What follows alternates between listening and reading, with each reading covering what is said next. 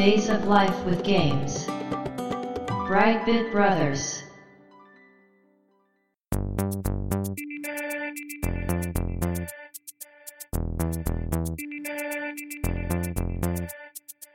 どうも、ワンピー川崎です。どうも、2P 長谷川です。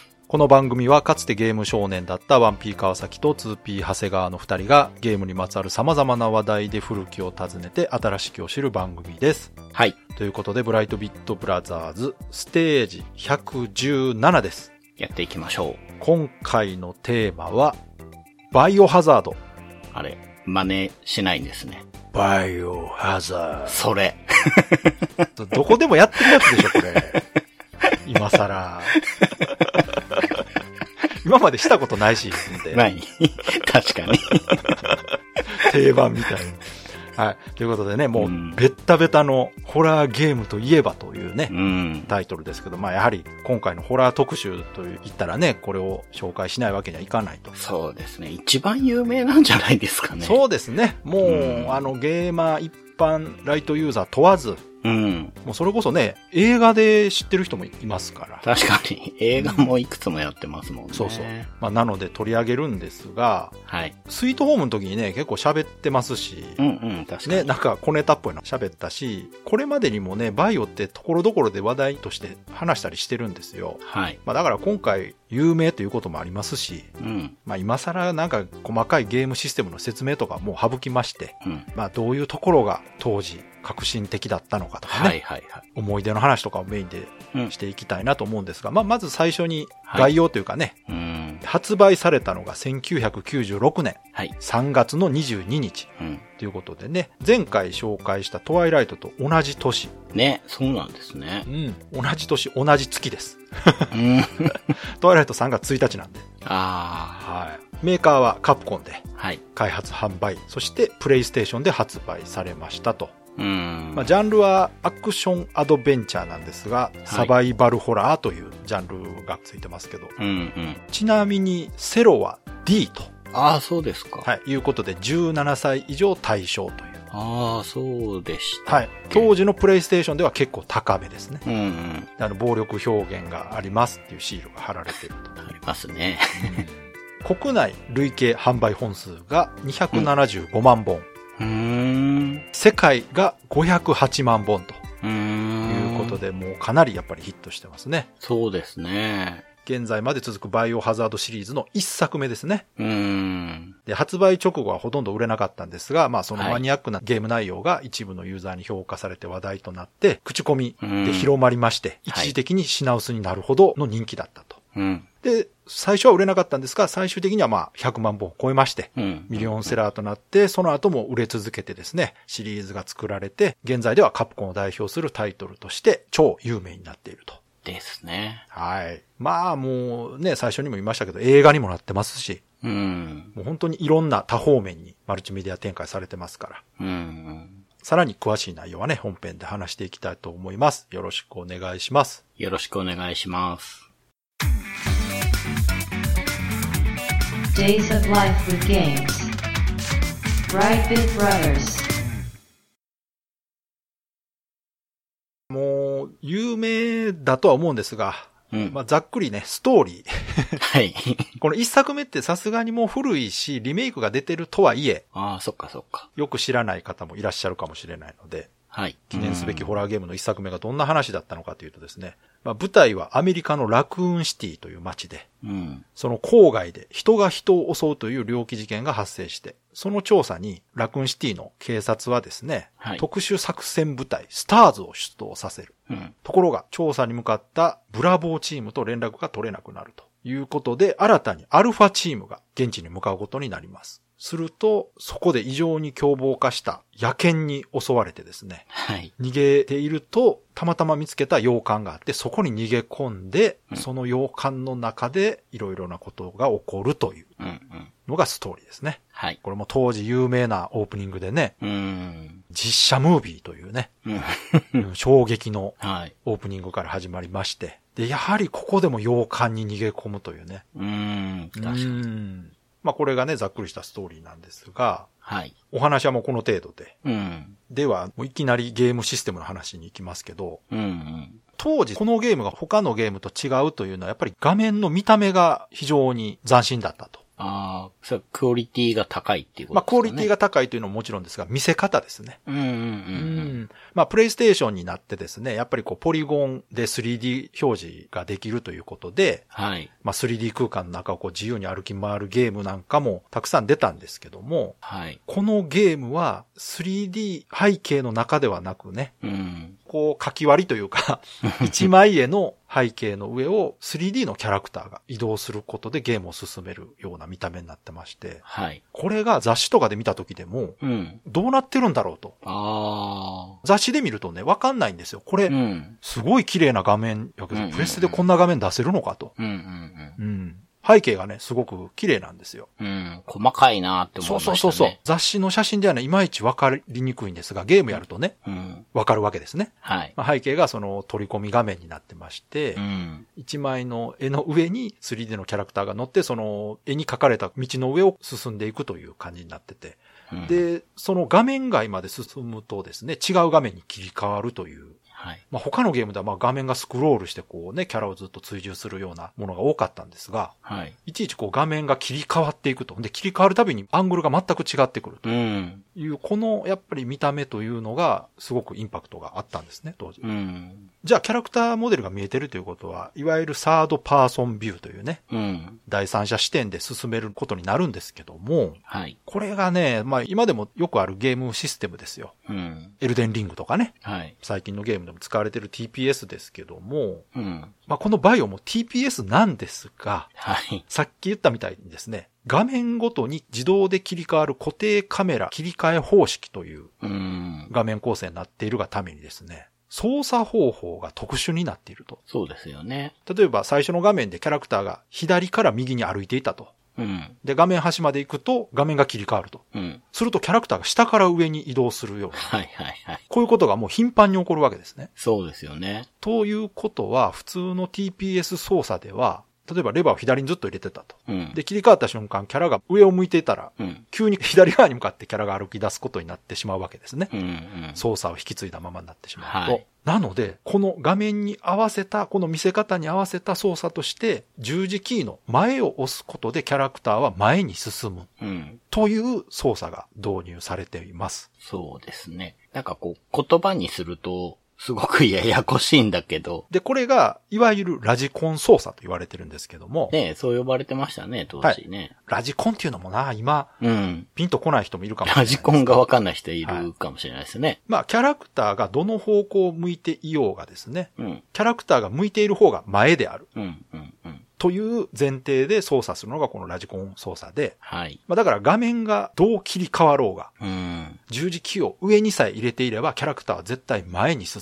むうん。ということです。はい。まあ、これが最初にこのゲームやった時一番戸惑うとこです。うーん。この操作に慣れなくて、このゲームをやめた人も結構いると思います。ああ、そうか。はいまあそうかもしれない。うん。ただ実はね、しばらく遊んでると意外と慣れてくるとそうですよね。いうのが、そのまあ感覚的なものなので、うん。今までね、そのキャラクターが右に進むゲームは右にずっと押してたっていうルールが、まあ、このゲームでは違うというだけなので、そのルールを理解すれば、最初は戸惑いますけど、そこまで複雑な操作方法ではないので、うん。だからこそこれだけやっぱり遊んでる人が多いわけですね。うん。うん。でですね、この固定カメラ切り替え方式というのは、まあ、もともとこの固定画像にすることでね、1画面に表示される 3D ポリゴンの数を減らすということが目的になってたと。はい。前ね、話しましたけど、確かバイオハザードってもともとは FPS で作られてたと。みたいですよね。。ね、主観視点で。うん。当時アメリカとかでね、FPS のゲームが流行ってて、で、ホラーゲームでまあ恐怖を体感するといえば主観視点だろうというので、うん。作られてたみたいなんですが、そうではなくてこう恐怖を煽るという意味ではこの映画的固定カメラ視点がいいんじゃないかと。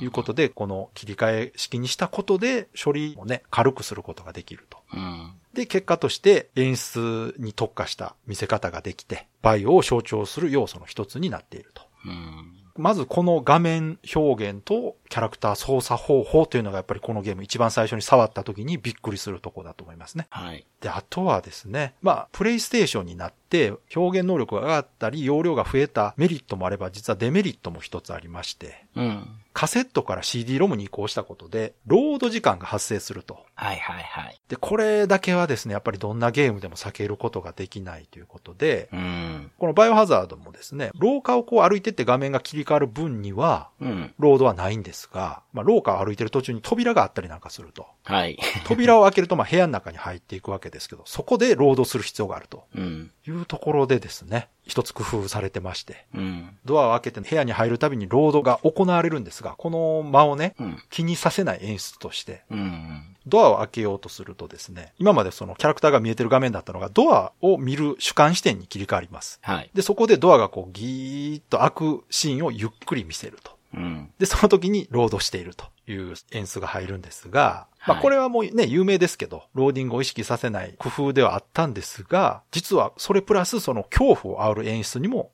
なってるとうん。いうところで、一石二鳥のね、うん。効果になってると。これがまあ、スイートホームでも実は行われていたというね、はい。ところがすごいなという話をしたんですが、はい。あとは表示能力の話でいくとですね、うん。技術的な問題で、一つのエリアに多数の敵を登場させることがやっぱできなかったんですよ。うん。うん。うん。じゃあどうするかというと、少数の敵で、まあ、プレイヤーを妨害できるように考えられてるわけですね。うん。うん。その結果、洋館の狭い廊下を一体のゾンビがじわじわ寄ってくると。はい。これがそういう工夫だったみたいですね。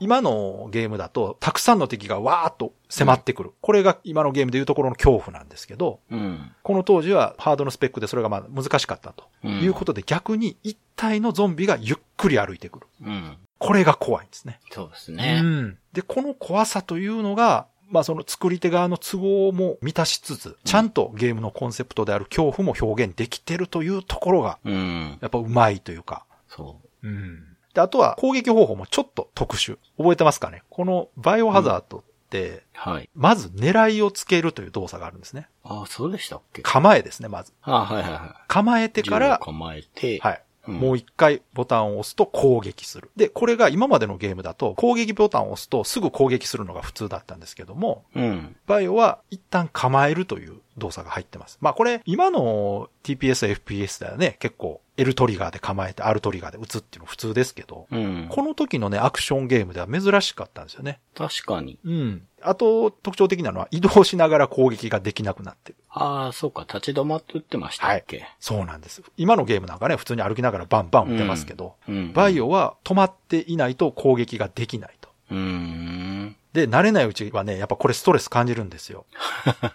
ただ、先ほど言ったラジコン操作プラスこの二段構えの攻撃方法というのが、うん。このもたもたした感じというか、うんこれも結果としてこのゲームが表現したい恐怖感うん。がゆっくり来るゾンビに対してね、はいこっちが早く動けたら怖くもなんともないんですよ。確かにそうですよね。だからこっちの移動もそんな速くないし、その銃を構えて撃つと。で、移動しながら撃てないというところがちゃんとマッチして、ゲーム全体のその怖さにつながってるというね。はい。うん、だからこういうところも含めて、本当にすごくやっぱり当時よくできてたと。うん。だからいろいろとその、当時の他のゲームと比べても特殊なことをやってるゲームなんですね。うーん。まあ、あとは、スイートホームの時も言いましたけど、アイテムの数が少ないとか、はい、そうです持ねっ。てる数に制限があるとか、うん。まあそういう細かいところもね、たくさんあって、あとあれかな、心電図による体力表示っていうね。ああ、そうでしたねうん。ゲージとか数字でね、表すんじゃなくて、なんとなく、うん。ぼんやりこう危ないっていうのがわかるっていうね。うん。あれもだからやうんっぱりこう、恐怖感の演出の一つなんですよね。そうですよね。うんしっかりマネジメントできないから、そうそうそう緊張感がありますよね。数字で1だけ残ってると。うんまあ、うんじゃあ大丈夫かなとかってこう思って言ってしまうよりは、うん。なんかこう、心電図がずっと赤くなってると。うん。で焦るわけですよ。で、キャラクターのポーズもちょっと変わるんですね。体力減ってくると。片腕押さえて走ったりとか。そうだそうだ。うんなんかもたもた余計するそうそうそうそう。ああいうところでね、その自分の今の状態を感じ取ることによる恐怖とかね。この辺もね、すごくそのやっぱ全ての仕様が怖がらせるというところに向かってると。う。うんん。で、こう、怖がらせ方もね、まあちょっとガシャーンとかって急にこう窓突き破って犬が入ってくるとか、ありましたね。まあ大きい蛇が急に出てくるとかいう、こうびっくり系もあるんですが、うん。一番ね、バイオハザードで有名な廊下を歩いてって角を曲がるとそこにね、うん。ゾンビがしゃがんでて、うん。ペチャペチャペチャペチャなんか言ってって近寄るとこう振り向くというね。はい。あの見せ方ね。うん。もうあれほんと今でも有名なシーンですけども、うん。本当にあそこだけでこのゲームすげえと思わせる演出が入ってると。でしたう。ね。うんん。ああいうところも評価される部分の一つだなとうん。思いますね。これ私、前も言いましたけど、クリアはしてないんです。ね。はい。序盤までしか遊んでなくて。はい。私には正直ちょっと合わなかったです。ああ、やっぱ操作です。そうですね。操作とその、ちょっともたもたしてる感じが、ああ、なるほど。あまあ楽しくなかったです。うーんはい。だから途中でやめてしまったんですが、まあ、あとはあの、ゾンビじゃないものが出てきた時に、あーあ、モンスター出てくんねやと思って。うんそれはね、僕もね、ちょっと思いましたね。まあ、ただ最後までね、やると、なんかそういう実験してたから、うんうんうんまあ、その副産物でああいう奴らができてるんですね、あれはね。そう。なんか、うん。変にオカルト好きだと、うんうんなんかそういう宗派というか、うん。まあね。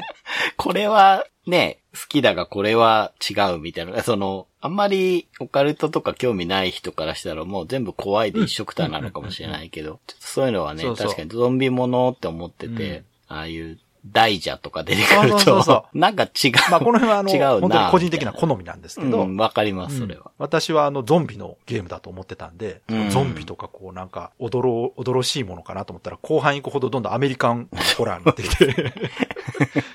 なんか、パニックムービーみたいな、そうそうそう。ねだそういう要素も意識してたんだと思うんですよ。多分うんうん。巨大蛇とかね、ああいうの映画でよくありますから。はいうんそれを楽しんでる方もね、たくさんいると思いますんで。うん。はい。で、まあ、基本的にはそういうことなんですが、はい。まあ、それだけでね、終わらなかったのがこのバイオハザードのすごいところで、うん。緻密なストーリーでこう描かれているお話っていうのも人気があったんですが、はい。実は繰り返し遊べる要素もたくさんあったというのがこのゲームのすごいところでですね。うん。タイムアタック要素がある。そうですね。ありましたね。そう。これも上手にできてるんですよ。だからタイムアタックがあるってことは何回も遊ぶ要素になるわけですよね。う。うん。で、さらにですね、主人公が2人います、このゲーム。うんうんうんうんうん。で、2人それぞれで微妙にストーリーが違うんですよ。はい。で、能力もちょっとずつ違うとうん。いうことで、最低でも2回、うん。そのキャラクターでクリアすることでより楽しむことができる。あとはマルチエンディングだったりとか、うん。隠し要素でいろんな強い武器が使えるようになったりとか、うんまあ、本当にね、すごくボリュームがあるんですよ、ゲーム内容に。なんかいろいろね、仕込まれてて、豆腐とかなかったそうそうそうそう。いや、これがね、その、本当にこう、ゲームを遊んでほしいというか、うん作った人が、たっぷり遊ばせようという気持ちがめっちゃ出てるなと思って。普通だとそのまあ一通りクリアして、うんまあストーリー見たらおしまいみたいなね。うん。今のアドベンチャーゲームとかホラーゲームは結構そういうの多いんですけど、うん何度も遊ぶってあんまないじゃないですか。ないですね。うん今は本当ないですね。だそれに比べると、本当にこのうんバイオの初代って、ずーっと遊んでる人いました。いましたね。ゲーマーじゃないけど、買った人とかって、なんかそういう遊び方する人が僕の周り多くて、そうそうそうそう。なんか異常に上手くなってるんですよね。そうそうそう私たちみたいにそのゲームをたくさん買って遊ぶ人じゃなくて、うんむしろゲーム普段そんな買わない人が、うん面白いゲーム一つ見つけたらそれをずっと遊ぶという。パターンがあるんですよね。そのライトユーザーの人に多いんですけど、はい。そういう人たちからすると本当に何度でも遊べるんですよね。ね。うんそこにちゃんとこう答えられたから、うんうんうんやっぱりシリーズとしてうんも長く愛される結果につながっていくのかなと思そいうましたですよね。まあだからこの辺のそのクリアすると強い武器が使えるようになるっていう要素はこの後ね、バイオハザードのシリーズのお約束になりましたし、うんで、コスチュームなんかもね、ああ。もう今でお約束ですよ。はい。まあだから、この最初の一作目うんで、すでにそういう要素はもう満たしていたと。確かに。すごいサービス精神がそうそうそう旺盛なゲームでしたよね。ですよね。網羅してると。出し惜しみしてないというね。うん。まあ正直、最近のゲームだともう続編意識してね、ちょっとこう、一作目のボリューム抑えてるなんてものもあったりしますけど、はい。まあこの時バイオハザードっていうのは続編なんか考えずに、うんまず一本、これだというゲームを作ろうというね、コンセプトで作られてるみたいですから。うん。本当にもうこれでもかというぐらい、この一本さえ買えばずっと遊べるよと。う。いうんぐらいのものを作ったんでしょうね。で、その結果がそうで、すよね。もう10年以上経ってもシリーズが続くことになってるというのはね、うん。やっぱこううん、土台というか基本って大事なんだなと思いますよね。確かうん。に。うん。なんか、最初が微妙だったけど、こうシリーズを重ねるごとに完成度が高くなっていくというシリーズもあるじゃないですか。うん。まあそれとは違ってカプコンのゲームってそのスト2もそうですけど、バイオハザードも最初がもうよくできてるんですよね。うん。一作目がもう基本できてる。カプコンってこう、節目節目でこういうものが出てくるメーカーだなってイメージがあるんでいや本当に不思議すよねう。ん。だからうん、このバイオハザード出た時なんかは本当に今までアーケードゲームの会社だったというイメージが、ねプレイステーションのゲーム作る会社になったわけです、ここで。そうですよね。うん家庭用遊ぶ人にとってのカプコンの知名度ってそんなになかったとない思うんですないですだけど。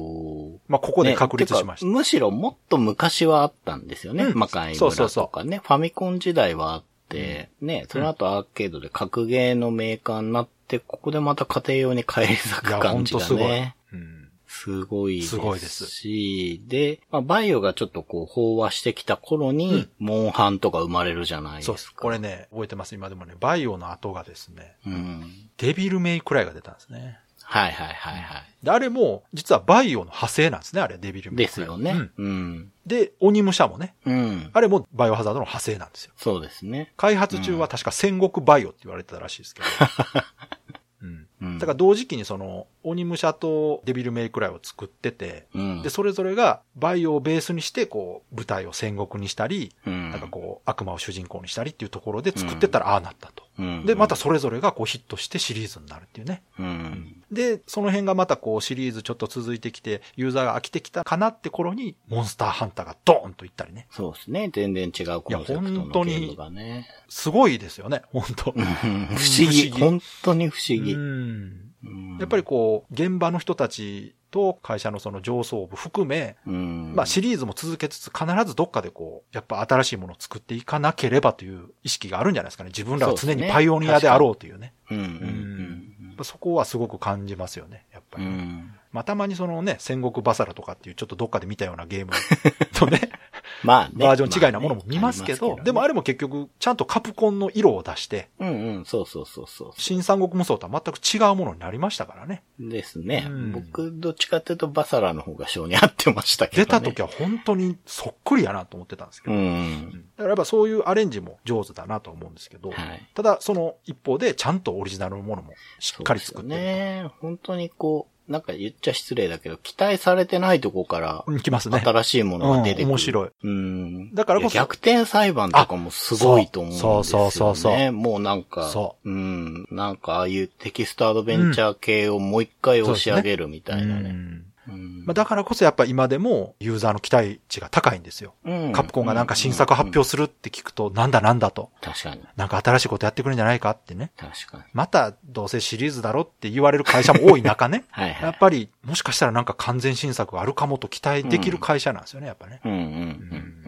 このバイオハザードも今でこそ大シリーズというか、はい。もうすごいバイオハザードサーガみたいになってますけど。なってますね。でも、最初はね、一作目はそんなこと考えずに、うん。本当に一本、この一本で面白いものを作ってやるぞとはい。いうものから誕生してここまでのものになっているというね。ね。うんそれが口コミで広がったゲームじゃないですか、うんこれはね。そうそうそうで、そこに対して、うん僕は結構こう、有名なタイトルだけど、うん聞いてる方の出会いの話とか聞きたいんですよ、ね。ああ、なるほど、なるほど。確かにね。どう広がったかなっていうのが、うん僕はちなみに先輩にこれやんなさいって貸された。うん、なるほど、なるほど。で面白くて、うんもうこれ自分で買おうと思って買って。いや、そういう人多いと思いますよ。うん。ん無印はね、ちゃんとクリアしましたよ。2週か3すごい週しましたね。すごいすごいいや、面白かったです。普通に。うんまあ、難しかったけど怖かったし。うん。でも面白かったですね。だから、なんか皆さんいろいろ思い出あるんじゃないかなと思うそうですねうん。タイトルですね。またね、そのあたり、うん思い出ありましたらコメントいただけたらね、はい。と思います。はい。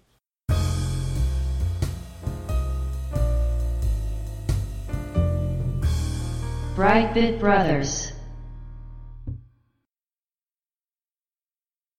後半はですね、バイオハザードシリーズの話をしていこうかなと。まあシリーズつってもすごい数あるんで、うん。全部紹介するだけでも時間食うとは思うんですが、長谷川さんの方でね、調べてくれたみたいなのでお願いします。はい。やっぱ本当にシリーズいっぱいあって、実は僕途中で脱落しちゃった人なんですけど、だから改めて調べ直してみたんですね。で、もう携帯アプリとか、うん。いろんなとこで出てて、うんうんうんまあ、同じ作品でも、もういろんな機種で出るそうですね。わけですよね。うんだから、2022年のね、うん。現時点でのタイトル数ってうん、146あるんです。おおそれはもう、ハードで出たごとに一本として考えて？そうです、そうです、そうです。だから、移植とかも数はいはいっていうことなんですけうんど、すごいな。で、これカプコンの中で最多なんですって。あ、やっぱり、はい。イメージ通りですね。シリーズとしては。そううか。ん。だからもうやっぱそこまでの作品になってるんですよね。うん改めて。で、まず本編シリーズと言われる、はいいわゆるナンバリングされているものがはいうん99作あるんですね。まあ、ガンダムでいうとこのファーストガンダムね。そ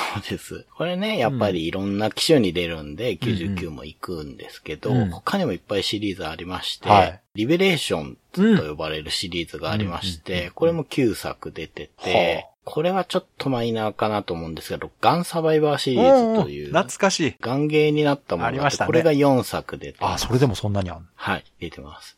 で、アウトブレイクシリーズっていうのが2作。うんうんで、クロニクルシリーズっていうのがあって、これはなんかこう、回想みたいな感じでいろんなキャラクターの時間を補完するような話なんですけど、うんで、これが3作。うんうんで、携帯アプリで11作出携帯アてて、でそこに入らないような単品っていうのが、うんうんマーセナリーシリーズ 3D ってものだったり、あはいはいオペレーションラクーンシティとかう、アンブレラコア、レジスタンス、なるほどあとあの、黒歴史と呼ばれてるガイデンっていう、ゲームボーイカラーで出てるね。ああ、ありましたね。あります。あはい。逆にやってみたいってそうやつですけどね。うんこれで146なんですすごいなね。。うん。うん。で、これ、まあ、その単品のね、うん。ものは除いてというか、要は、パラレル的なものもうんうん。あるので、もうこうなってきちゃうと、うんうんうんまあそういうのは抜いてですね、バイオハザード世界の時間軸ではい、ちょっと並べてみました。あ、いいですね。はい。はい。で、一番最初の話になるのが、うんバイオハザードゼロ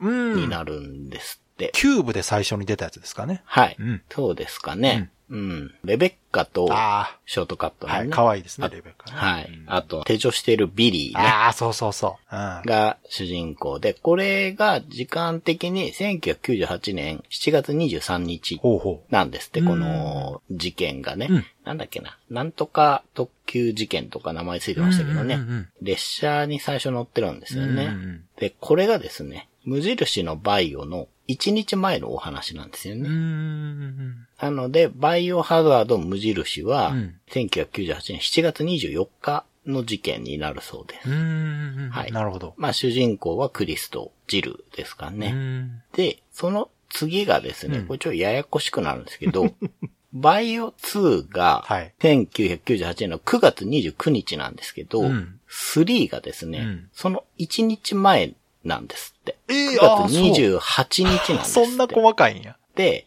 3は、うんサブタイトルがラストエスケープですけど、10月1日までのうん4日間ぐらいの話なんですって。ほうほうほうほ2は29日の話う。みたいなんですよね。なるほど。うんなんで3と2はほとんど同時に起きてるうん。話らしいんですよねうんうんうん。で、3の方はジルとうん。カルロスっていうね、うんうん。ちょっとなんかいたいこう、なんて言うんだろう、こう、僕は結構かっこいいな、うん今回のキャラと思って見てたんですけど、なんかナンパな感じのやつでしたけど。で、2の方はレオンとクレアですね。ここでレオンが出てきて、まあ、クリスと二大主人公みたいな感じですけど、ううんんうんうんまあ、確か警官になるって言って、うん。初出勤みたいな日の話だったんだと思うんでよ。いいですすね。僕映画っぽくて。2もやったんですよね。うん、そうそうそう。で、そのちょっと後の98年の11月の話が、うんバイオハザードガンサバイバーにああ、なります。そうなんや。あれちゃんと繋がってるんや、じゃはい。一応、時系列に入るらしいんですよねうん。で、主人公はアーク・トンプソンっていう人らしいですけど、僕はガンサバイバーの、これやったはずなんだけど、全然覚えてなくて。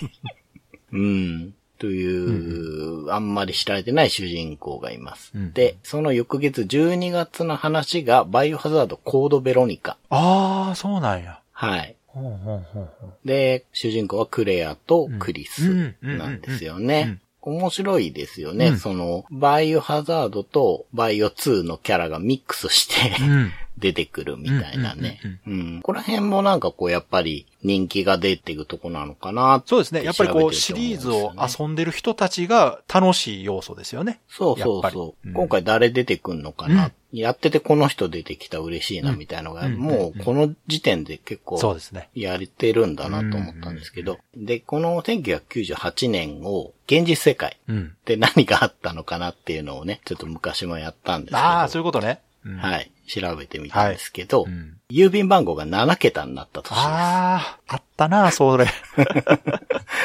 そうあったあった。昔は7桁なかったですよね。あと、ゲームボーイカラーが発売されてドリキャスも発売されて、うんうんうんあと、アントニオ猪木が引退した年ですね。ああ、そうでしたっけ？はい、東京ドームでやってましたうね。んで、こっから結構飛んで、2002年が次の話になります。うんうん4年後、はい。バイオハザードダークサイドクロニクルうん。うんうん。うんっていうものの中にうん、2002年の話が入ってて、うんうんうんで、クロニクルズシリーズなので、まあ誰かのその過去の話として多分出てくるんでしょうね。うんなるほど。で、本当にこれ、いろんなキャラが出てくるので、うん。主人公誰とはちょっと言いづらいんですけど、で、その年の9月に、うんバイオハザードガンサバイバー4が あります。おで、主人公がブルースとフォンリンっていう中華系の女性なんですけど、これ結構バイオじゃないキャラみたいなんで、んご存知ない方はぜひ見てください。うんうんガンサバイバーは結構自由にやってる感じしますよね。そうですね。うん。外伝感がすごい強くて、ねうんうんうんちなみにガンサバイバー4は僕は結構好きでですね。もう何回もクリアしてますね、すごいなこれね。はい。これ主人公結構かっこいいんですよ。フォンリンはすごい可愛いし。うんうんうんっていう2002年、現実世界で何があったかというとですね、あんまり大きいことがなくて、まあ、千代田区でうん初めて歩きタバコ禁止条例ができたと。ああ、そう。はい。歩きタバコできなくなったのっそうて、か。結構こう、昭和終わるなっていう感じが僕あったんですよ2000もう年代ですもんね。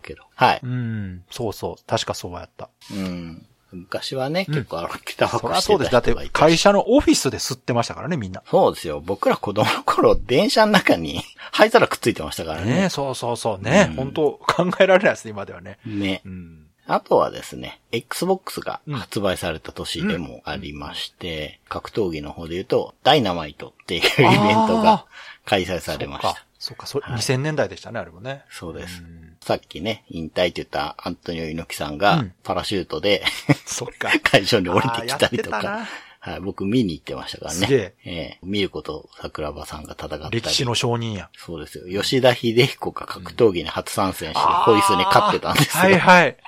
懐かしいなはい。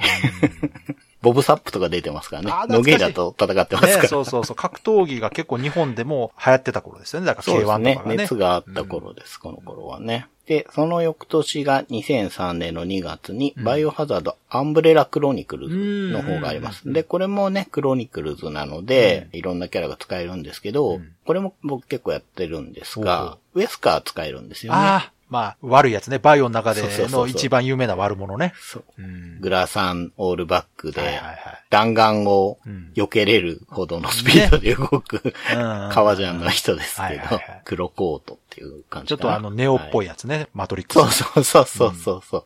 で、2003年の事件はもうこれだけみたいで、うんこの年、現実世界だと、コロンビア号が空中分解事故っていうのがあってですね。あーあったなはい。この年は結構いろいろあって、あと、イラク戦争が始まった年。そう、あんまりだからいいニュースがないんよな。そうなんですよ確か。もうだからバブル終わって、そうです。ね、なんか2000年ってすごく未来だなと思ってたら結構なんかいろんなこと起こってね。そうそうん。う。未来っぽいことといえば、あの、地デジが始まったあ年。そうか。なんか突然そうそう。なんか地上波放送なくなるよとか言われて。ね。どういうことかわからんけど、何？どういうことって。ね、テレビ見れなくなるの？そうえ、テレビで見れなくなるのって。ね、あの時ほんま、全くわからなかったですよね。ですね。突然発表あってもう本当に。あとはですね、うんあの、ポンデリングが発売された年なんです。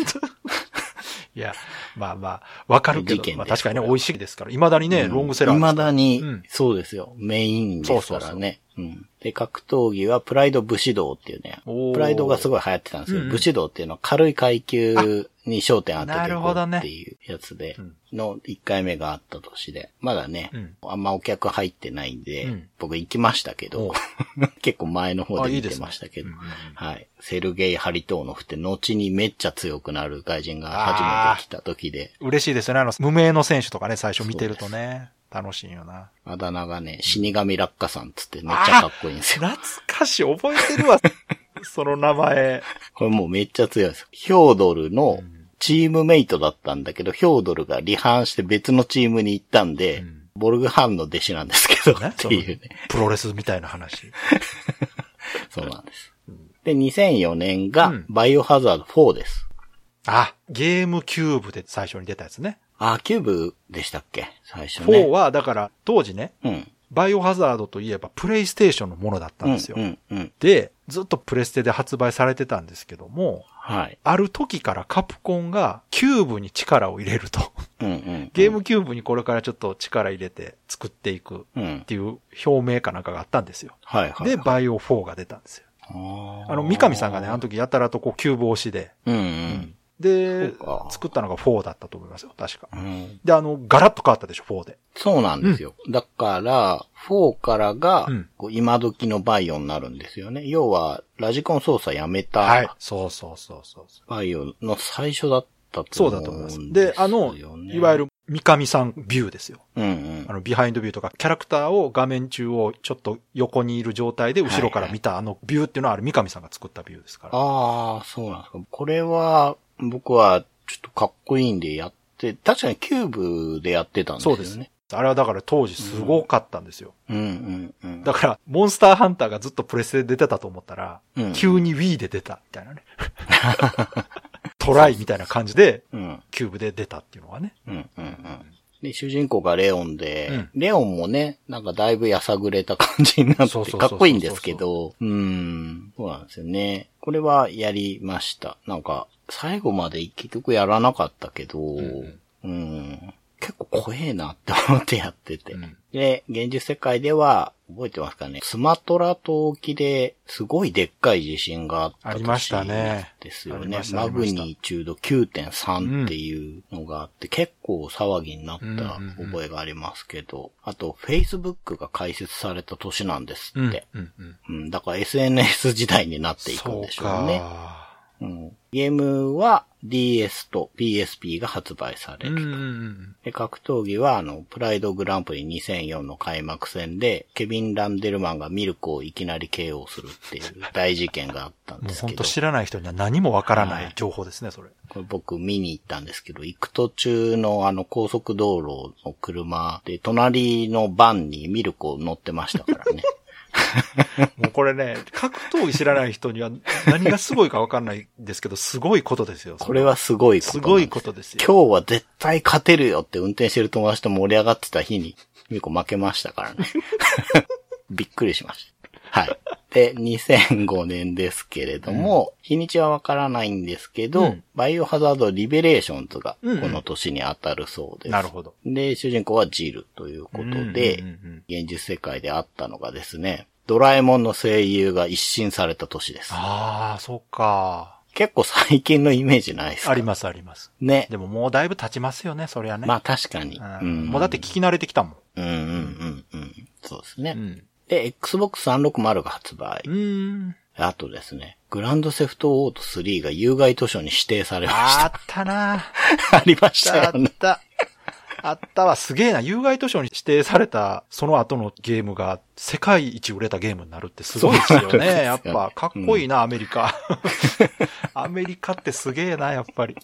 うん。なんかその表現の自由もあるし、その規制する自由もあるしみたいなね、感じがすごいですよね、アメリカってやっぱ。うん。そうですね。うん。うん。で、格闘技は、これアメリカの話ですけど、うん。リアリティ番組の、うん。The Ultimate Fighter、通称タフっていうものが始まって、これ UFC の選手になりたいローカル選手を2つのチームに分けて、1つの建物に押し込んで、共同生活させながら、週に1回戦わせるっていうやつなんですが、何やその金持ちの悪趣味みたいな。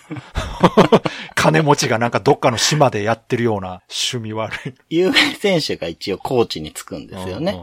うん。で、やったんですけど、これがめちゃくちゃヒットするんですよ。へアメリカで。うんで、ここから UFC って巨大化するんでー。す。なるほどね。本当にこれがう、ん。もう大ヒットして、この番組が。なんかアメリカってリアリティショー好きですもんね。好きですよね。本当に好きうん日本の日じゃないですよ。アメリカ人のリアリティショー好きって。ねう。ん。で、もうだって出てる奴らが、モヒカンとか入れ墨の荒くれ者ばっかなんですよ。本物ですからね。ね。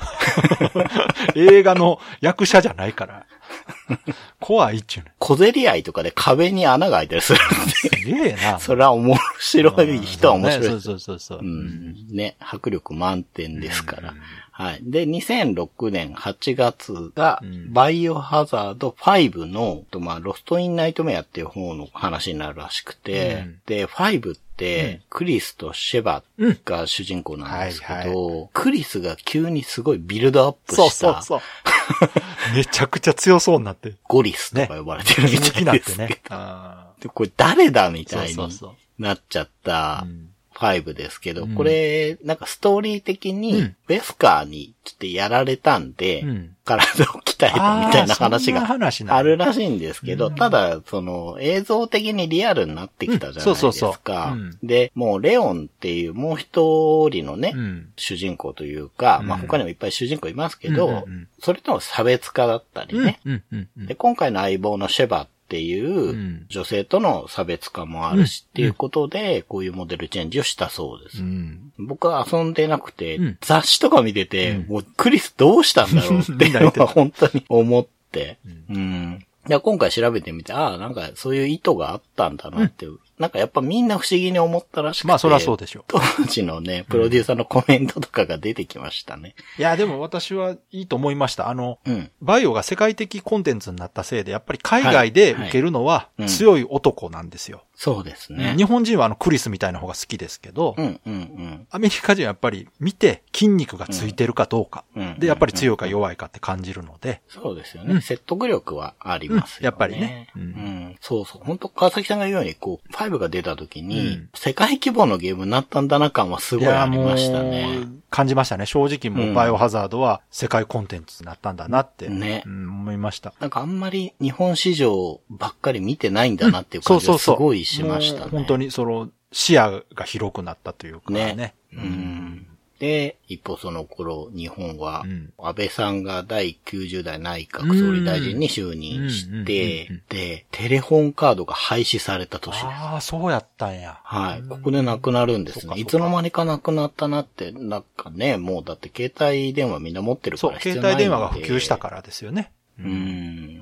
ということは多分、電話ボックスとかのうんとこでも、まあ使えなくなったんでしょうね、2006年から、ね。ああ、そうか。発行がでもなくなっただけで、使うことは使えんじゃないですか？ああ、そうかもしれないですね。うん。で、あと PS3 が発売されましたよね。そうですねまあ、バイオ5。うん、そうそそれも売りでしたし、あと Wii も出てます。う。うん。で、格闘技は、カンドリ忍さんが参議院議員に当選した年ですはいね。はいはい、そうかそうか。カンドリさんが。はいあれじゃないですか？大仁田敦ももう出馬してた頃じゃないですかね。そうですね。結構みんなあの、うん長谷さんとかね。うん。なあ、そうそう。ですけど、ね僕的にはあの、カンドリさんがなったっていうことがもうすごくて、わかるわかる。ミスター女子プロレスなんで、ねあの、知らない方はね、どんな方か調べてみてください。ミスター女子プロレスっていうね、このはい言葉の矛盾がどういうことかっていうのはね。はい。うんもう、納得いきます。そうですは。はいで、2009年が次になるんですけど、うん。3月にバイオハザード5のデスパレートエスケープっ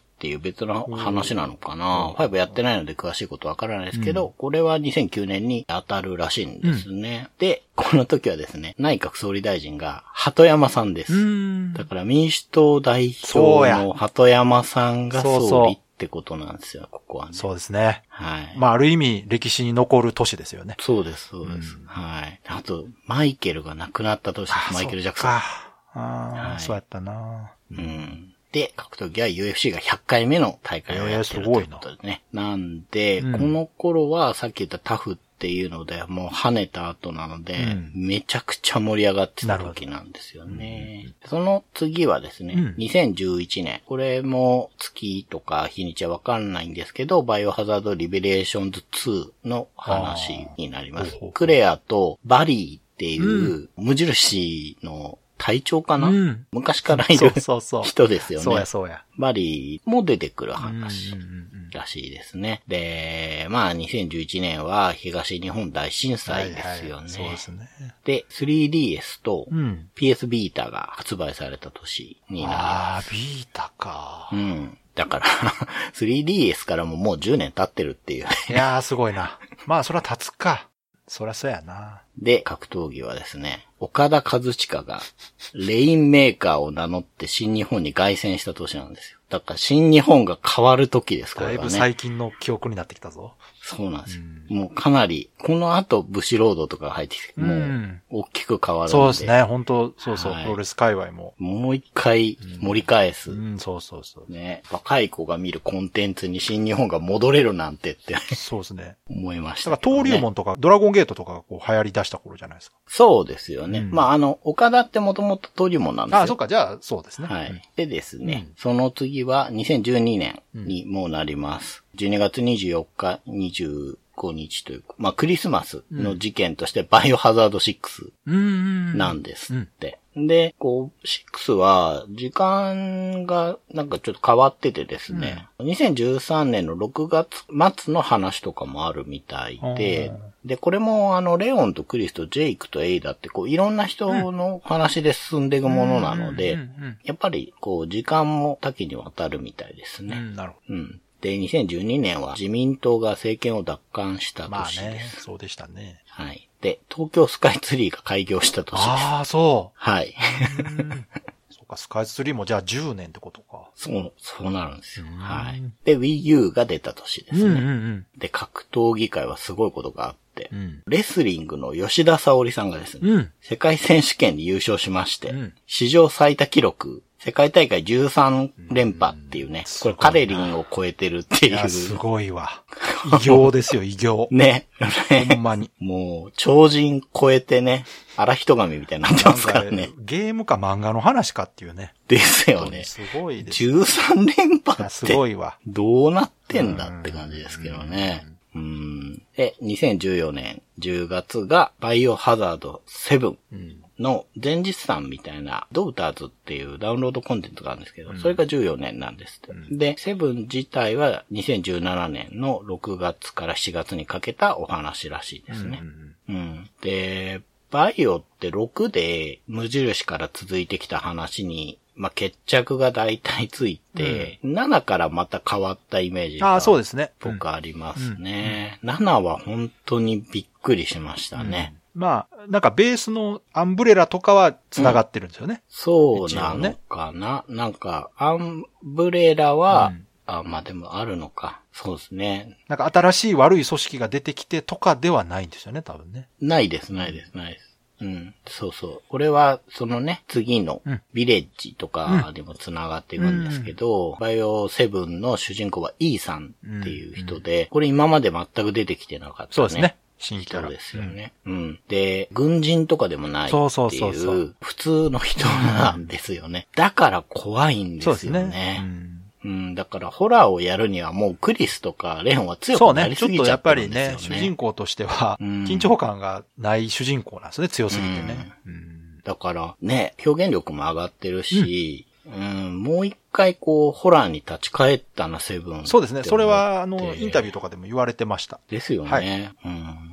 でお話もいいし。やっぱり途中のバイオはどっちかっていうとアクションゲームになってたんで、うん、まあそれをうん初代のこうホラー寄りにすると、ねうん恐怖を感じるゲームにするっていう方向に戻したのが7以降みたいですから。うん。いや、実際めちゃくちゃ怖かったねえ、よくできてますよね。ねうん本当に上手すごいだなと。好きなんですけど、まあ、バイオテロとは言わないけど、こう、そういう事件としては多分一番規模がちっちゃいんだと思うんですよね。ですね。うん。一つの家族が襲われるだけの話っちゃそうなんまあ、で。だからあれはこうギュッとこう絞ったんでしょうね。うん。あのシチュエーションを十分怖いっていうね。で、現実世界ではもうトランプ政権の年ですね。で、スイッチが出た年になります。堀口教授っていう選手が雷神に戻ってきた。戻ってきたっていうか、まあ日本に帰ってきたっていうね、年なんですけど、これは僕的にはもう、すごいびっくりしたんですけどね。あのーそうなんですよ。ね。2021年2月がバイオハザードビレッジになります。で、これが最新作ですよね。ですね主人公は引き続き E さんになってて、まあこれもうね、最近の話なんで東京オリンピックとかね、そうですね。エヴァが完結したりとか、ね。につい最近ですね。うん。ルマゴメドフが引退とかねう、ん。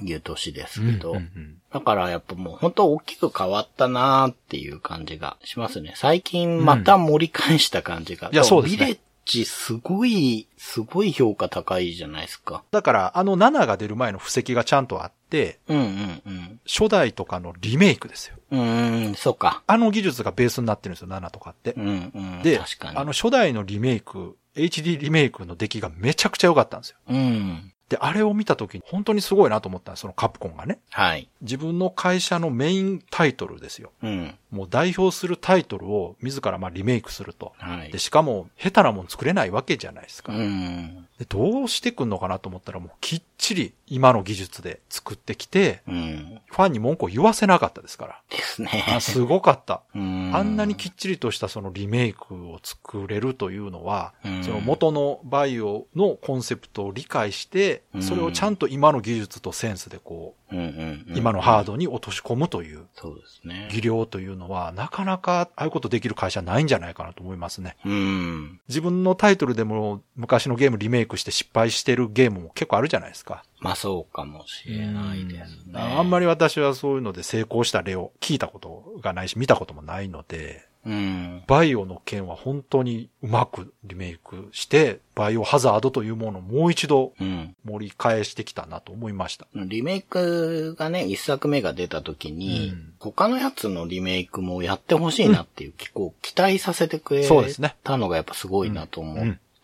なんかそうなってくると、うん。過去遊んだ僕らはリメイクもやりたくなるし、そうそう。古すぎてやったことがない、今のバイオが好きな人たちも、まあやれるじゃないですか。そうなんです。だからね、システムなんかはあのラジコン操作でもないし、うん、画面も違うけど、うん一作目のストーリーと内容はね、そのリメイクの方でも楽しめるんで、今の人たちはそっちの方が遊びやすいでしょうね。ですよね。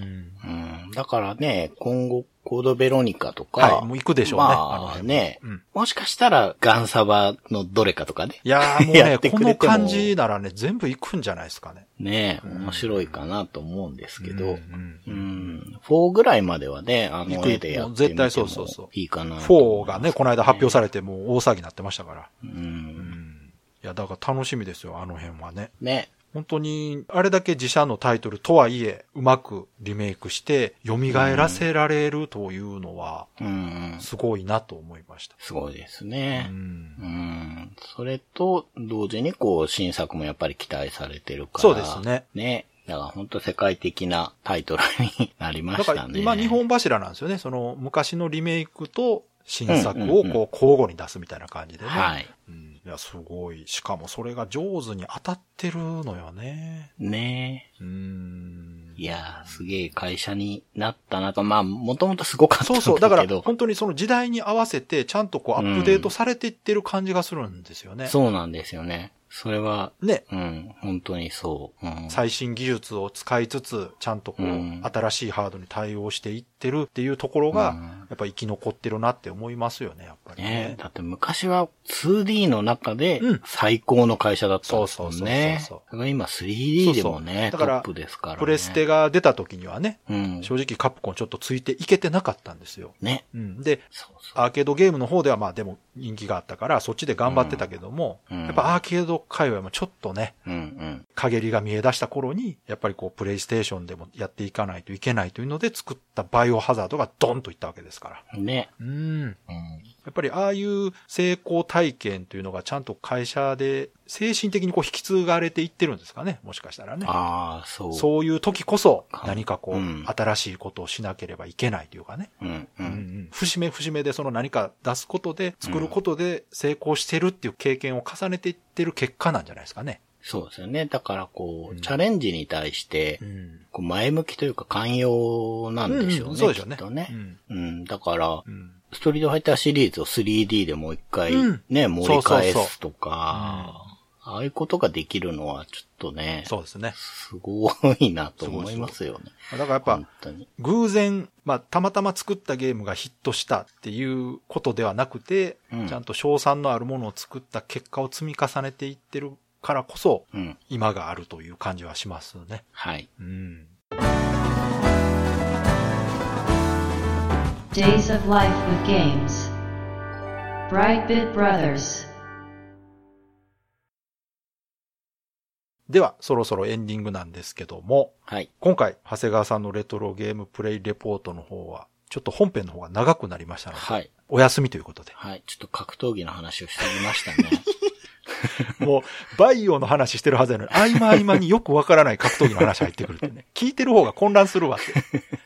バイオのキャラの名前なのか、格闘家の名前かわからんっていうね。うん。まあ、ということで今回はね、バイオハザードの話したんですけど、まあ、最後にちょっと、いろいろね、小ネタがやっぱバイオハザードって多くてですね、はいはいはい。これね、前100回記念でね、うん。オンラインイベントやった時に、うんうんうんうん。ちょっと話したことあるんですけども、バイオハザードってエンディングテーマがあるっていうのをご存知でしょうか？ああ、あの、なんかね、これ長谷川さん知らなかったんですよね。そう、なんか、あんなの出たかなと思うんだけど。これあの、話してた時にうん、指摘されてましたけど、やっぱり初代、初めのバイオハザードにしか入ってないらしいです。あのエンディングテーマっていうのは。うーん。だから後に出たセガサターン版とか、はい。バイオハザードディレクターズカット版ではカットされている。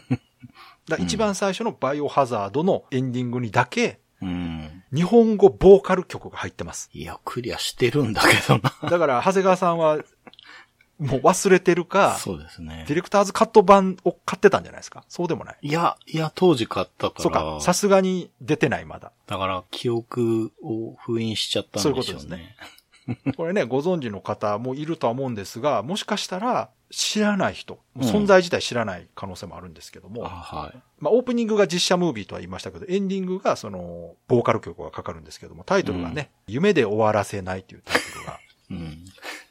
まあ、ちなみにオープニングにもボーカル曲があって、氷の眼差しっていうね、こちらは。全はい然、全然覚えてないな。で、これ、実は曲自体すごくいい曲で、うん。私大好きなんですけど、うん。当時やっぱりゲーム内でかかった時にはみんななんだこれはとなったわけですよ。もうバリバリの外国の人が出てきて、英語で喋ってアメリカ舞台なのにエンディングで日本語の歌が流れるということで、ねすごく戸惑ってなんだなんだという風になったんですけども、うん。これちなみにね、テレビ CM でもこの曲はかかってました。ああ、そうなんだ。はい。だから一応初代バイオハザードのメインテーマとして設定されてるんですよ。へえ。で、まあ、逸話というか、うん。私が聞いた噂では、うん。もともとこの曲はうん、バイオのために作られたものではなかったんですが、もともと使うタイトルの方で使いたくないということで、バイオハザードの方に回ってきたものを、いやいや使ったという。噂があります。なるほど。っていうか、それが納得できるぐらい合ってないんですよ。うーん。ただですね、その曲調とか日本語ボーカルは別として、歌詞の内容自体は実は結構合ってまして、はい。悲惨な状況の中でうん。希望を持って生きていこうっていう歌詞なんですよ。だから夢で終わらせないというタイトルになってて、歌詞はすごくいいんですけど、やっぱその、これがね、英語ボーカルとかだったら、もうちょっと。文句言われなかったと思うんですけど、う歌もね、すごく上手ですし、決して悪い曲ではないんですが。それあまりにもミスマッチだったために、そういう違和感がある曲れね、ご存知の方、ああ、そうそうって思うし、知らない方、これぜひね、YouTube とかで聞いてみてください。うん、あの、エンディング映像付きで多分見れると思いますので。はい。はい。いやー、なんか、うーん、ロケットランチャー撃ったところで記憶がなくなっちゃいましたね、僕はね。最後に。多分あの、長谷川さんの中で、こう、記憶に残したくないから消されたんじゃないですか、ね。では、いつもの告知お願いします。はい。ブライトビートブラザーズでは番組に対するご意見ご感想、あなたのゲームの思い出やゲームにまつわるエピソードなどお便りお待ちしています。ホームページ右側のメールフォームや番組の Twitter アカウントへの DM などでお送りください。ツイートの場合は、ハッシュタグ BB ブロス。BB がアルファベットで、ブロスがカタカナをつけていただけると見つけやすくて助かります。よかったら番組ツイッターアカウントフォローしてください。よろしくお願いします。よろしくお願いします。ということで、今回のテーマはバイオハザードでした。はい。あと最後にもう一つ告知があります。またですね、テーマに沿った思い出を募集したいと思いまして、はい。今回のテーマはですね、ゲームの貸し借りの思い出はい。というのを募集しております。おそらく120回目以降にうん。配信すると思いますので、それまでにコメントいただけましたら番組の中で紹介させていただきますので、皆さんのゲームの貸し借りについての思い出。募集しております。はい。よろしくお願いします。これあるんじゃないかなと思うんですよね。はい、あると思います。うん私ね、これ自分で思い返してみてもあんまりこう何も思い出がなくてですね、うん。あまりにも昔のことすぎて忘れているのか、うん。それとも普通に貸し借りしてただけだったから大した思い出がないのかちょっとわかんないんですけど、はい。長谷川さんもなんか考えといてください。わかりました。僕、はい過去回で何度か言っちゃってるかそうそう、もしれない長谷川さん結構ね、途中で話してるから、うん。はいまあ、なのでね、皆さんもこのゲームの貸し借りについてはい何か楽しい思い出や悲しい思い出ありましたら、聞かせてください。お願いします。お願いします。ということで、ホラーゲーム特集、まだしばらく続きますので、また楽しみにしておいてください。はい。それでは今回も最後まで聞いていただいてありがとうございました。ありがとうございました。